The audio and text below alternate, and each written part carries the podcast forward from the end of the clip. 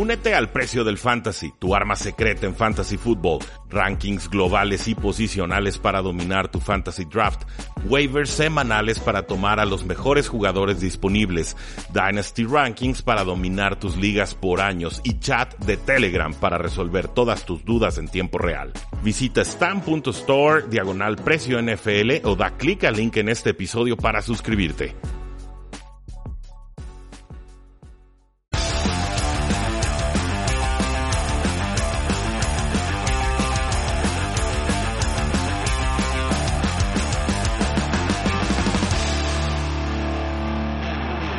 Saludos a todos y bienvenidos a un programa más de Tres y Fuera, donde la NFL no termina y nosotros tampoco. Mi nombre es Rudy Jacinto, me encuentran en Twitter como arroba NFL. Estamos a punto por fin de terminar nuestras previas NFL en youtube.com diagonal 3 y Fuera. Hoy terminamos de grabar todos, se van a estar publicando de aquí al sábado. Nos gana el kickoff por unos días, no pasa nada. Pero hoy es el kickoff. Hoy tenemos a los Houston Texans enfrentándose a los Kansas City Chiefs. Un juego en el que Kansas es amplio favorito. Abrió su línea en 10 puntos y medio de ventaja. Se estuvo moviendo. Llegué a ver esta línea en 9, 9 y medio. En estos momentos mi tablero de control me dice que Chiefs es favorito por 10 puntos en el marcador. La línea over-under o la línea total, para los que no saben, es los puntos totales que se espera se anoten en el partido. Abrió en 55 y bajó a 53. Entonces el público apostador está siendo un tanto cauteloso con ese over-under 53.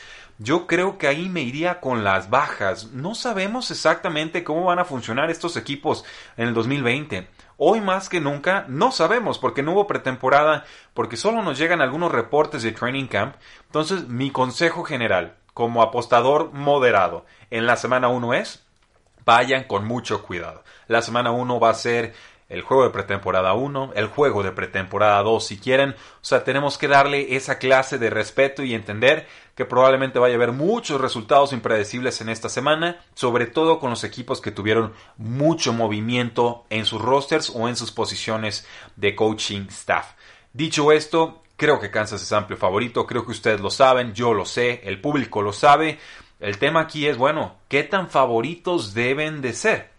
Porque Deshaun Watson es mucho quarterback. O sea, si hay uno de los pocos quarterbacks que le puede hacer competencia a Patrick Mahomes, creo que Deshaun Watson es, es uno de ellos, por supuesto. Le quitaron a DeAndre Hopkins, por supuesto. La defensa de Houston nos genera muchas dudas. Un par de estrellas y un montón de jugadores de descarte. Por supuesto, la línea ofensiva de Houston es alarmante. Mejoró el año pasado, pero no lo suficiente. Y por supuesto, Kansas City tiene un pass rusher poderoso de nombre Chris Jones y Deshaun Watson tiene una predilección por aguantar el balón unos instantes más de lo que debería.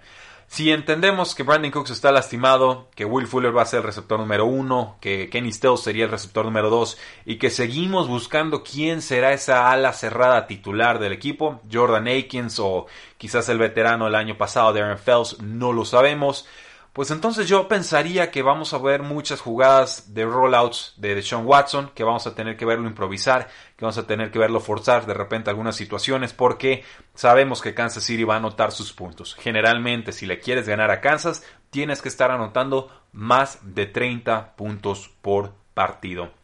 ¿Por qué? Porque Patrick Mahomes tiene todas las armas a su disposición. Travis Kelsey, Terry Hill, Sammy Watkins, Michael Hartman. Por supuesto, ver el debut sensacional de Clyde Edwards Heller. Tengo muchas ganas de verlo. Y también su suplente, Daryl Williams. Creo que puede hacerlo más que adecuadamente. Si estamos desesperados en alguna liga de fantasy football, podríamos buscarlo a él como una opción flex con, o volado, esperando algún touchdown por la vía terrestre. Y con todo esto quiero decir que creo que gana Kansas Simplemente me preocupa mucho esta línea. 10 puntos son muchos puntos y de hecho estoy revisando mi tablero de control de apuestas y es la línea más grande de toda la semana. ¿En serio le vamos a dar 10 puntos de ventaja o de colchón a Deshaun Watson en este partido kickoff a domicilio con pocos aficionados en Arrowhead Stadium? No lo sé, no es una apuesta que a mí me, me den muchas ganas de hacer. Claro, no nos sorprendería si Kansas gana por 30 puntos, es esa clase de equipo. Pero sé que Deshaun Watson no es de los que disfruta las palizas y sé que Deshaun Watson tiene ese espíritu de campeón que no deja que los demás lo humillen, ¿no? Le gusta ponerse al tú por tú con cualquiera. Gruden lo ha descrito como una especie de Michael Jordan en su deporte. Entonces, Creo que por principio, creo que por lógica, creo que por razonamientos básicos de si me das puntos los tomo, sobre todo si hay incertidumbre, creo que voy a dar a los Kansas City Chiefs para ganar el partido, pero que tomaría esos 10 puntos de colchón que nos están dando con los Houston Texans. No lo hago con gusto, no lo hago de forma cómoda, simplemente me parecen demasiados puntos. Estamos hablando de un touchdown y una patada cuando no hemos visto jugar a ninguno de los dos equipos. Entonces, Claro, en el primer cuarto te anota Kansas tres touchdowns, Houston despeja tres veces y adiós apuesta, pero creo que me voy a ir con ese más 10 de los Houston Texans, dando a los Kansas City Chiefs para ganar el partido y en el 53 de puntos totales me voy a ir con las bajas. Creo que son muchos puntos, sí. Espero muchas deficiencias defensivas, por supuesto. Creo que van a haber muy malos tacleos. Vamos a tener bloopers todas las semanas, de aquí hasta la semana 6 o 7. ¿Por qué? Porque los defensivos no han podido practicar bien sus tacleadas y no han estado en un ambiente de competitividad, de juegos, ¿no? De ese esa tensión. Entonces creo que van a tomar malos ángulos, que van a verse algunos desgastados físicamente y creo que eso es algo a vigilar muy de cerca este, estas primeras semanas. ¿Qué equipos traen mejor acondicionamiento físico que otros?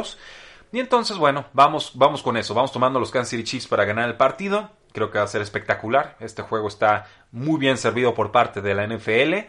Recuerden, Houston estuvo 24 puntos arriba de Chiefs en la postemporada antes de que Chiefs tuviera un regreso absolutamente fulgurante para ganar ese juego de postemporada. Entonces, disfrútenlo, siéntense, relájense. Creo que gana Kansas, pero voy a tomar el más 10 de los Houston Texans. También tengo algunos avisos parroquiales para todos ustedes. Voy a tratar de terminar mi rankings fantasy el día de hoy para que los puedan disfrutar esta temporada. Los van a poder encontrar en tresifuera.com diagonal fantasy.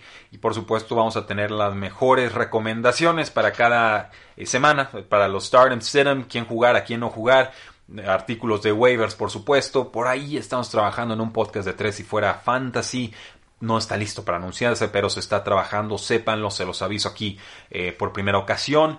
También el día de mañana vamos a tener un episodio con nuestro compañero Oscar Huerta, vamos a analizar quiénes creemos que serán los MVPs, head coach del año, ofensivo del año, defensivo del año, coach asistente del año y por supuesto novato ofensivo y defensivo del año, así como el comeback Player of the Year. Para que lo disfruten, para que se vayan suscribiendo a este subpodcast, para que lo compartan con todas sus amistades.